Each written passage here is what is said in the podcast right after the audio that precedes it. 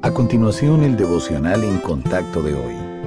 La lectura bíblica abreviada de hoy está basada en Primera de Timoteo capítulo 6, donde encontramos que el apóstol Pablo continúa instruyendo y guiando al joven pastor Timoteo. Y el versículo 3 dice, Si alguno enseña otra cosa y no se conforma a las sanas palabras de nuestro Señor Jesucristo y a la doctrina que es conforme a la piedad, está envanecido, nada sabe y delira acerca de cuestiones y contiendas de palabras, de las cuales nacen envidias, pleitos, blasfemias, malas sospechas, disputas necias de hombres corruptos de entendimiento y privados de la verdad, que toman la piedad como fuente de ganancia. Apártate de los tales. Pero gran ganancia es la piedad acompañada de contentamiento, porque nada hemos traído a este mundo, y sin duda, nada podremos sacar. Así que teniendo sustento y abrigo, estemos contentos con eso, porque los que quieren enriquecerse caen en tentación y lazo, y en muchas codicias necias y dañosas que hunden a los hombres en destrucción y perdición,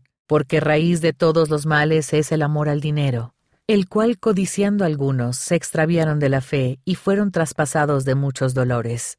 Mas tú, oh hombre de Dios, huye de estas cosas y sigue la justicia, la piedad, la fe, el amor, la paciencia, la mansedumbre. Pelea la buena batalla de la fe.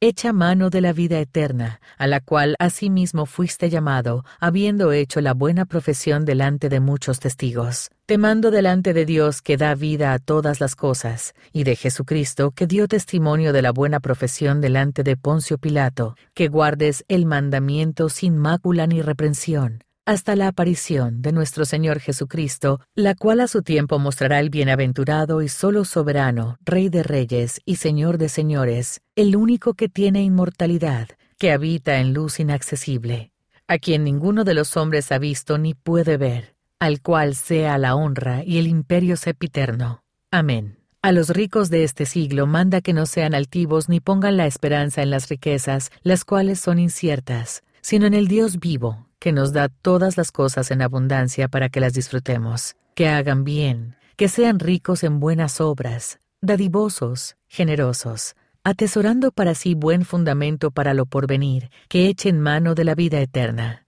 Oh Timoteo, guarda lo que se te ha encomendado, evitando las profanas pláticas con cosas vanas y los argumentos de la falsamente llamada ciencia, la cual, profesando algunos, se desviaron de la fe. La gracia sea contigo. Amén. Hay muchos pasajes en la Biblia que hablan de que Dios satisface las necesidades de su pueblo, pero debemos tener cuidado de interpretarlas de manera correcta. Es importante entender la diferencia entre necesidades y deseos. Una necesidad es algo esencial, según la voluntad del Padre para nuestra vida, pero un deseo es algo que queremos para nosotros o para otros, y a menudo se basa en la expectativa del placer, el bienestar o la comodidad. No tiene nada de malo desear algo, siempre y cuando dicho deseo esté dentro de la voluntad de Dios. Después de todo, nuestro Padre Celestial nos da todas las cosas en abundancia para que las disfrutemos, pero Él nunca promete conceder todos nuestros deseos. Por tanto, no recibir lo que queremos no es un indicador de que el Señor no sea fiel, pero sí promete satisfacer todas nuestras necesidades. En definitiva, se requieren dos cosas para enfrentar los tiempos de necesidad contentamiento en cada circunstancia y dependencia de Jesucristo para ser fortalecidos. Comience cada día pidiéndole al Señor que le provea lo que Él considere necesario, luego pida por sus deseos. Deje que el Señor determine lo que es mejor en ambas categorías y alégrese por lo que Él decida.